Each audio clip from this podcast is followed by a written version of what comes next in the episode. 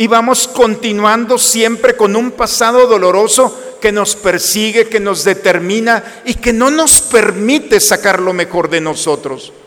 ¿No les parece atractivo nacer de nuevo con experiencia?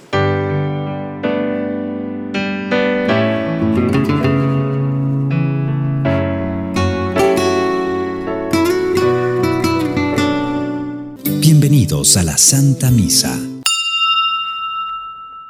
Jesús en el Evangelio nos dice que siempre estamos a tiempo de arrepentirnos, de volver hacia Dios y que lo que cuenta son los hechos y no las palabras a nuestros hermanos.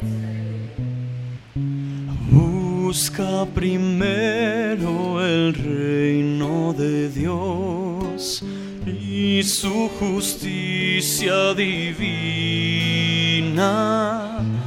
por añadidura lo demás se te dará. Aleluya, aleluya.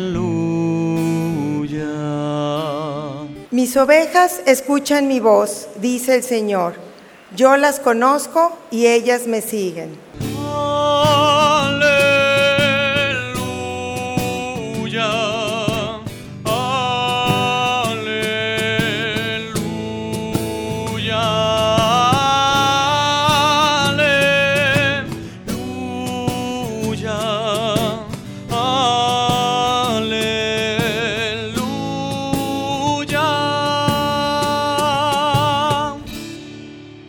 Esté con ustedes, hermanos. Proclamación del Santo Evangelio según San Mateo. En aquel tiempo Jesús dijo a los sumos sacerdotes y a los ancianos del pueblo, ¿qué opinan de esto? Un hombre que tenía dos hijos fue a ver al primero y le ordenó, Hijo, ve a trabajar hoy a la viña. Él le contestó, ya voy, Señor, pero no fue. El padre se dirigió al segundo y le dijo lo mismo. Este le respondió, no quiero ir, pero se arrepintió y fue. ¿Cuál de los dos hizo la voluntad del padre? Ellos le respondieron, el segundo. Entonces Jesús les dijo, yo les aseguro que los publicanos y las prostitutas se han adelantado en el camino del reino de Dios, porque vino a ustedes Juan Predicó el camino de la justicia y no le creyeron. En cambio, los publicanos y las prostitutas sí le creyeron. Ustedes ni siquiera después de haber visto se han arrepentido ni han creído en Él. Palabra del Señor. Para los creyentes, hermanos, la palabra de Dios es un punto de referencia, es un criterio importante en nuestra vida. La palabra de Dios no solamente ilumina nuestro caminar, sino también nos recuerda la historia de, nuestra, de nuestro pueblo, de todos los creyentes que han pasado, nos han precedido y han vivido circunstancias muy parecidas a la que nosotros vivimos. Por eso la palabra de Dios, cuando nosotros eh, tenemos la oportunidad de introducirnos a ella, nos da ciertas realidades que no son tan nuevas. Hoy el profeta Ezequiel, la primera lectura que ha sido proclamada, nos habla de una realidad que puede estar presente en el corazón del hombre de hoy. Ezequiel, estamos hablando 500, alrededor de 500 años antes de Cristo. La situación que estaba viviendo Ezequiel es el exilio Nabucodonosor había desterrado, había destruyó totalmente Jerusalén. El fracaso ha llegado a la vida del pueblo de Israel y están en Babilonia trabajando como esclavos. El pueblo que parecía que todo iba bien se cayó por su propio peso. Todo se vino abajo. De la noche a la mañana todos sus planes, sus proyectos, sus sueños, sus ideales se vinieron para abajo y están viviendo la frustración, el enojo de la frustración. Y cuando alguien está enojado por la realidad que está viviendo, está frustrado porque no puede hacer nada, entonces si no quiere reconocer que Él es el que ha llevado esa situación, que son sus decisiones las que han provocado esas circunstancias, si no reconoce eso, entonces va a buscar un culpable. Y el pueblo de Israel encontró como culpable a Dios. Lo que estamos viviendo es porque Dios no es justo. Así empieza el texto el día de hoy. No es justo el proceder del Señor. Ve dónde estamos. No tiene nada. El fracaso ha inundado el corazón, la tristeza. Las personas ya no quieren vivir. Es el acontecimiento más dramático del pueblo de Israel. No hay otro. 70 años de pena y de vergüenza. Y el pueblo de Israel está señalando a Dios como responsable de lo que están viviendo. Ah, dice Dios, con que es injusto mi proceder, ¿no es más bien el proceder de ustedes el injusto? Si vamos a buscar culpables, dice Dios, vamos a ver nuestra vida, lo que yo he hecho y lo que ustedes han hecho. Cuando el justo se aparte de la justicia, muere. Cuando el justo se equivoca, cuando decide alejarse de Dios, entonces empieza a desboronar todo su proyecto.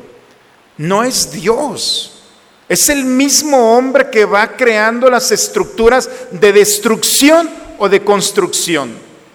Lo que estamos viviendo es el resultado de nuestras decisiones, para bien o para mal.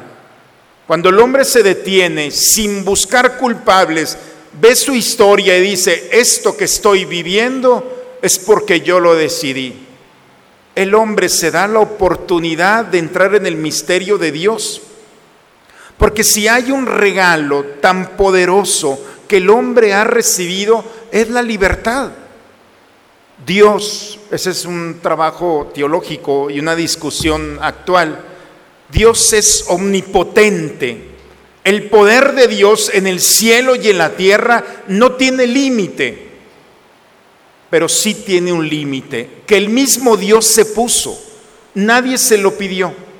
En toda esta omnipotencia de Dios, Dios le dio la libertad al hombre y Dios no va más allá de nuestra libertad. El hombre con su libertad puede decidir lo que quiere, lo que desea. Si actúa para bien, tendrá frutos. Si actúa para mal, habrá consecuencias.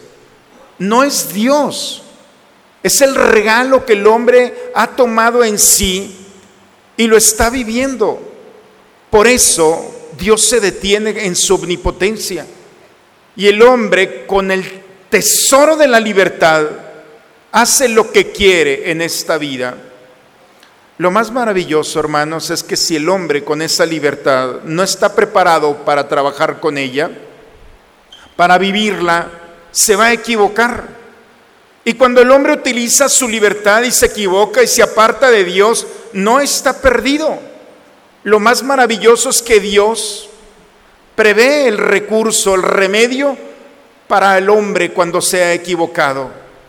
Y cuando el hombre se ha alejado de Dios y se ha cansado de estar lejos de Dios, entonces Dios viene a recuperar, a salvar al hombre a través del perdón y de la misericordia. Lo hemos escuchado al inicio de nuestra oración, en la oración inicial.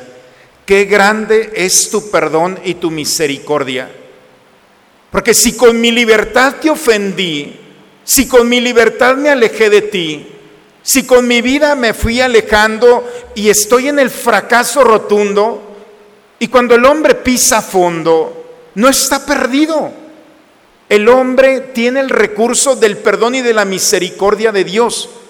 Y eso es lo más maravilloso, es la sorpresa y el proyecto de Dios. Cómo recuperar al hombre herido, no porque le permitieron herirse, sino porque Él mismo lo decidió.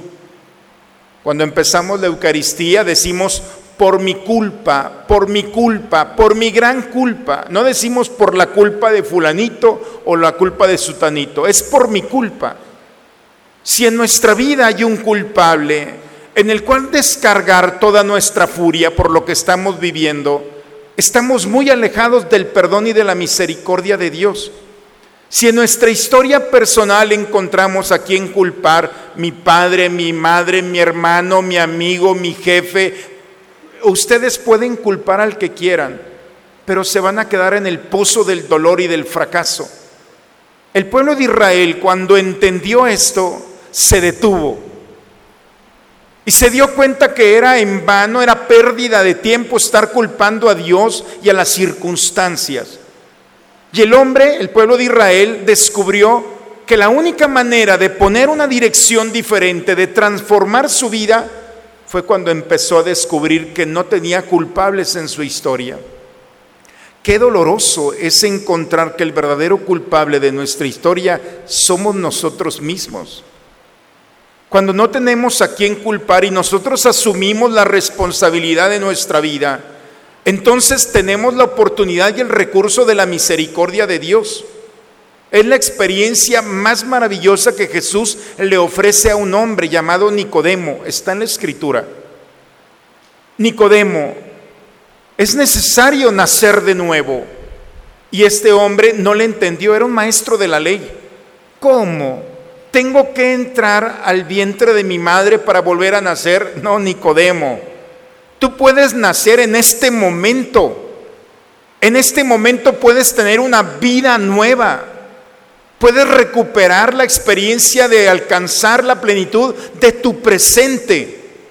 Nicodemo estaba arraigado en un pasado doloroso. Y en el pasado doloroso tenía su peor enemigo. Estaba determinado por su pasado y él podía justificarse. Yo estoy viviendo esto por mis antepasados. Y Jesús le dice, no, la experiencia de la fe provoca esa realidad que el pasado no nos determina, nos dice quién somos, de dónde venimos, qué hemos hecho. Pero el nacimiento es cuando nosotros asumimos la responsabilidad de lo más maravilloso que tenemos, que es nuestro presente. En teología se le llama ser en redención. Y ser en redención significa hoy puedo transformar mi vida con la gracia de Dios. Y si, y si me he equivocado en toda mi vida, hoy ha sido el momento de tomar una buena decisión. Y cuando asumo el presente como el recurso para cambiar, para transformar mi vida, para ser el mismo pero diferente, entonces descubro un nuevo nacimiento. Y el nuevo nacimiento es mejor que el primero, porque en el segundo ya traemos experiencia y en el primero no. Podemos nacer en este día con la experiencia que ya traemos. No sé si me explico. Pero esa es la propuesta. La maravillosa oportunidad de tener un paso nuevo, una criatura nueva. La escritura nos dice que Dios todo lo transforma, todo lo renueva, todo lo purifica. Pero el creyente, como desconoce la escritura, desconoce, desconoce este recurso maravilloso. Y vamos continuando siempre con un pasado doloroso que nos persigue, que nos determina y que no nos permite sacar lo mejor de nosotros. ¿No les, aparece, ¿No les parece atractivo nacer de nuevo con experiencia? No los veo muy convencidos. Ojalá que algún día lo puedan hacer, pero eso es la propuesta. Y esa propuesta se habla en el Evangelio el día de hoy. Jesús está con sus discípulos y les cuenta una interesante historia. Un hombre tenía dos hijos. El primero le dijo, le ordenó, ve a trabajar a la viña. Si voy, no fue. Y le dice al otro, ve a trabajar a la viña. No, no voy y fue. Norteños los dos, ¿verdad? Así, pleno, así, sí, no. Un discurso totalmente diferente. El primero que le dijo que sí, no fue. Y el segundo que le dijo que no, fue. Una contradicción. Pero de esta contradicción la pregunta que Jesús les hace es, ¿cuál de los dos hizo la voluntad del Padre? Ellos le respondieron el segundo. ¿Por qué el segundo? ¿Y por qué no el primero? Porque no basta con decir sí, quiero. Porque para Dios lo más importante es cuando el hombre, sin pronunciar palabras, su vida es la palabra que denota en el que se cristaliza el proyecto de Dios. ¿De qué te sirve decir que eres cristiano si no lo eres? Es mejor no decirlo y ser. Eso decía San Clemente. La experiencia de ese sí es la propuesta de un Dios que nos está invitando a poner en práctica esto, esta nueva experiencia, esa nueva propuesta que le da frescura a nuestra vida. Es la propuesta del cristianismo y eso es el escándalo. El escándalo es que el amor transforma toda realidad y le ofrece aún al pecador arrepentido la gracia de transformar su vida y la vida de los suyos.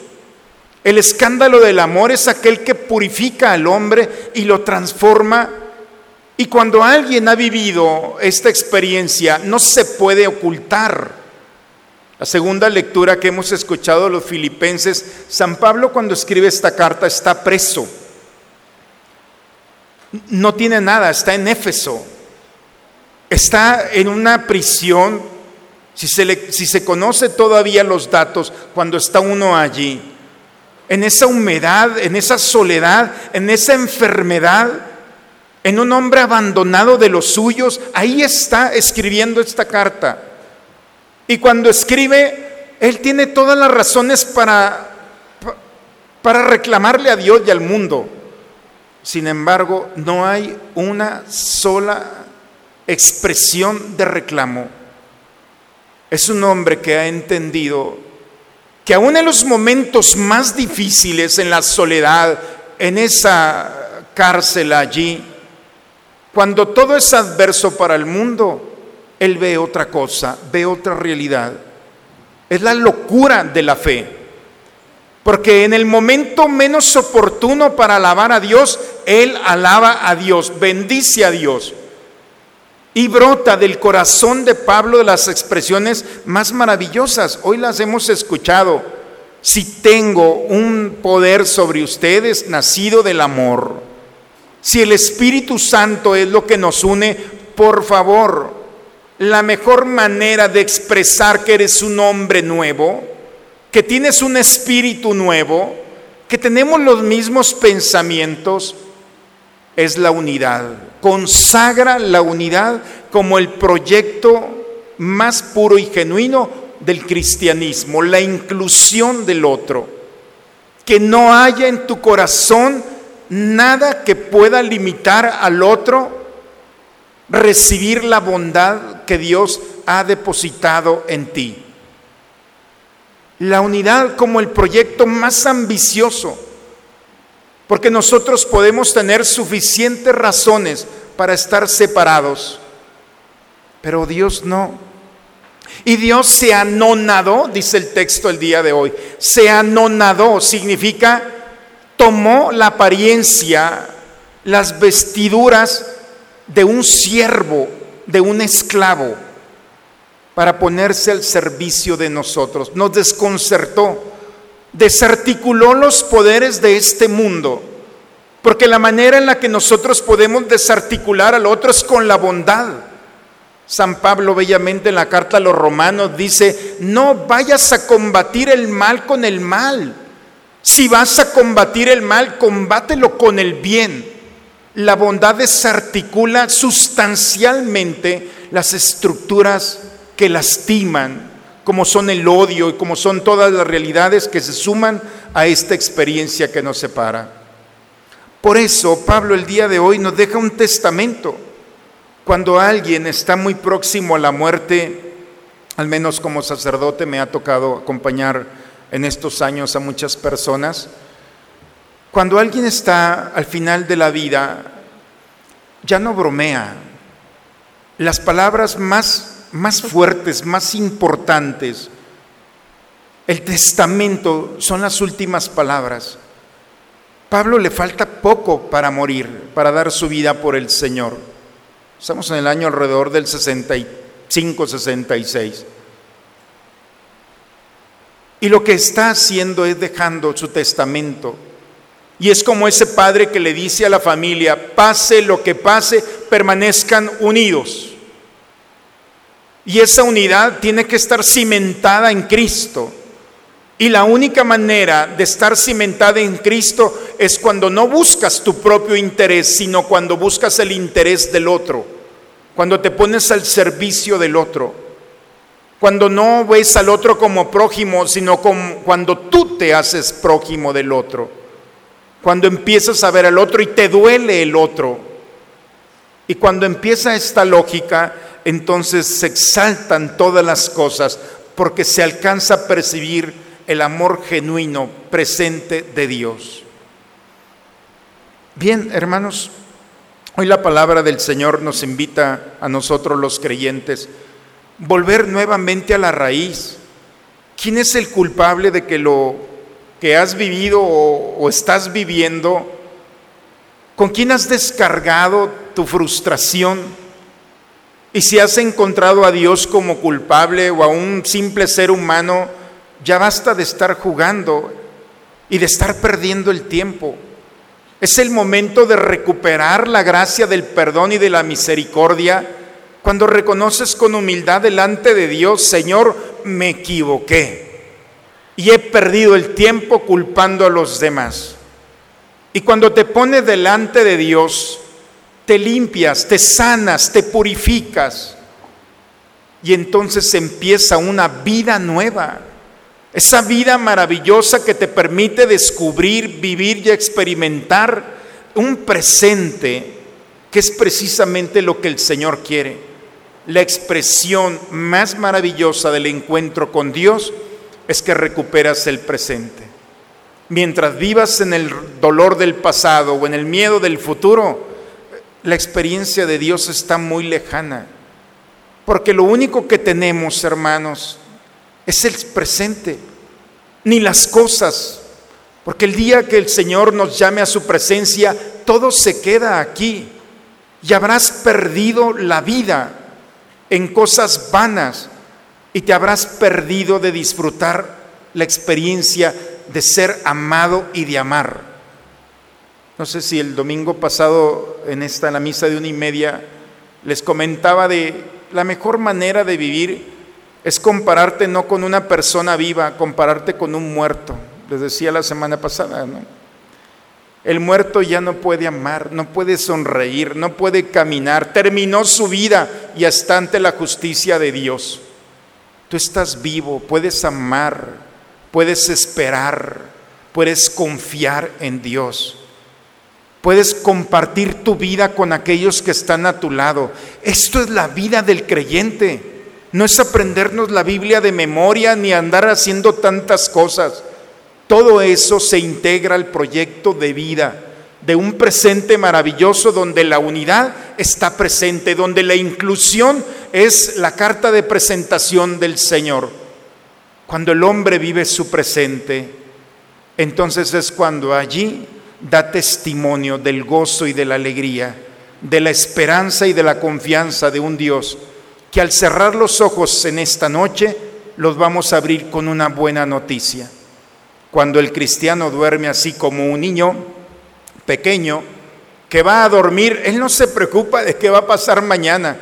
Él tiene seguro el bebé que mañana tendrá alimento. Pues bien, si una madre sin quitarle méritos es tan buena, pero tiene sus limitaciones, ¿cuánto más nosotros como hijos de Dios, que al cerrar nuestros ojos por la noche, podemos abrirlos con la confianza de que mañana tendremos la oportunidad de ofrecer lo que el Señor gratuitamente ha puesto en nuestros corazones. Es la vida del creyente, hermanos, pero lamentablemente ya no creemos en Él y nos vamos sumiendo en el dolor de la desconfianza, en el dolor del pasado y del miedo del futuro. Cuidado, porque la peor tragedia del hombre es perder el bello momento que tenemos y es el día de hoy. Con la confianza del Señor y esperando en este Dios providente, pidamos al Señor recuperar nuestra vida y vivir con estas aspiraciones del cielo, con el deseo de llegar un día al encuentro con Él, pero también de dejar nuestra huella en este mundo, en el corazón de aquellos que están a nuestro lado. En el nombre del Padre, del Hijo y del Espíritu Santo. Padre, Me pongo en tus manos, haz de mí lo que quieras. Sea lo que sea, te doy las gracias. Estoy dispuesto a todo, lo acepto todo, con tal que tu voluntad se cumpla en mí y en todas tus criaturas.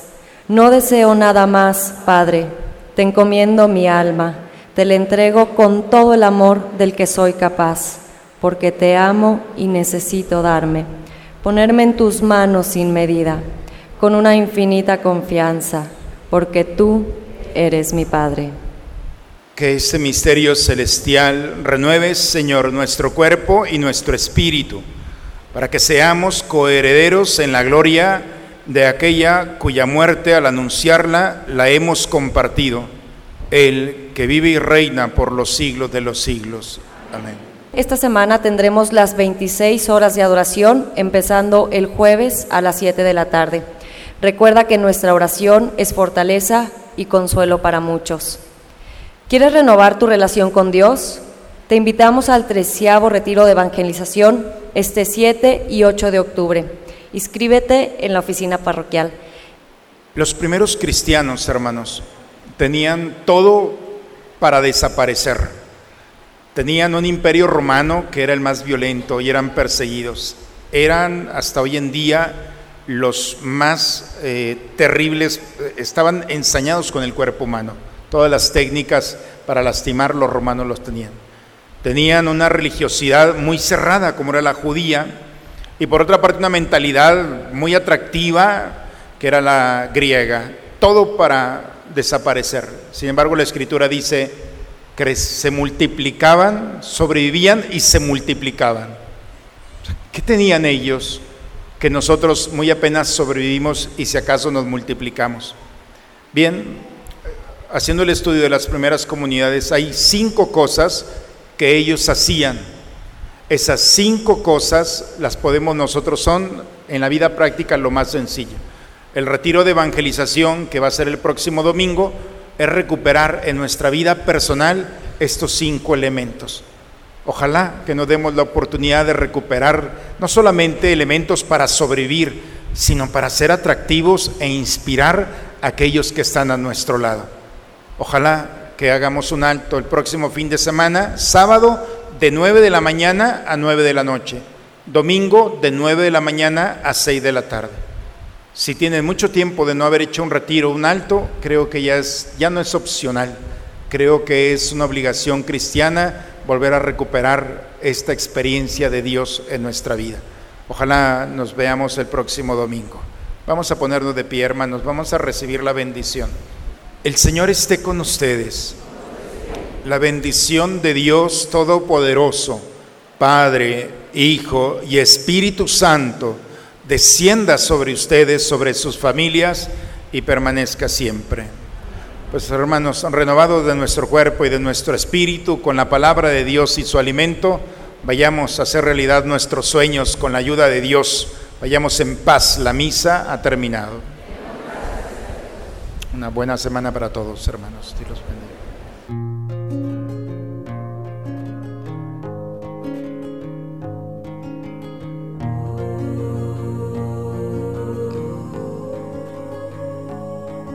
Estoy a la puerta y llamo, esperando a que me abras. Ábreme que quiero entrar,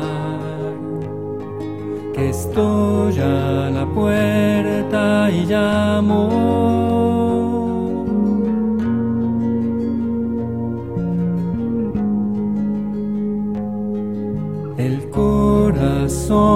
que te he dado es morada que yo anhelo, pero es tan digno y sagrado que estoy a la puerta y llamo. Si me abres entraré y yo cenaré contigo. Si no me abres, seguiré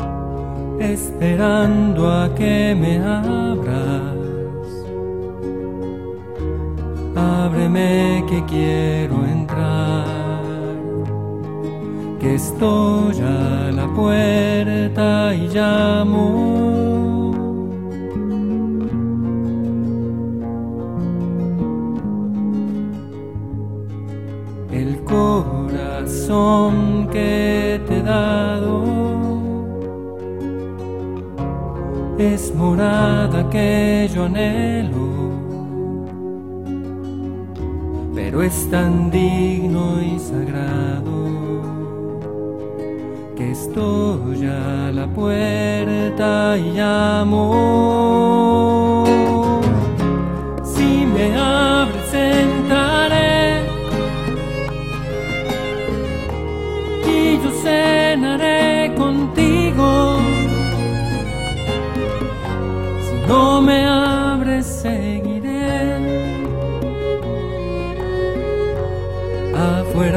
como un mendigo.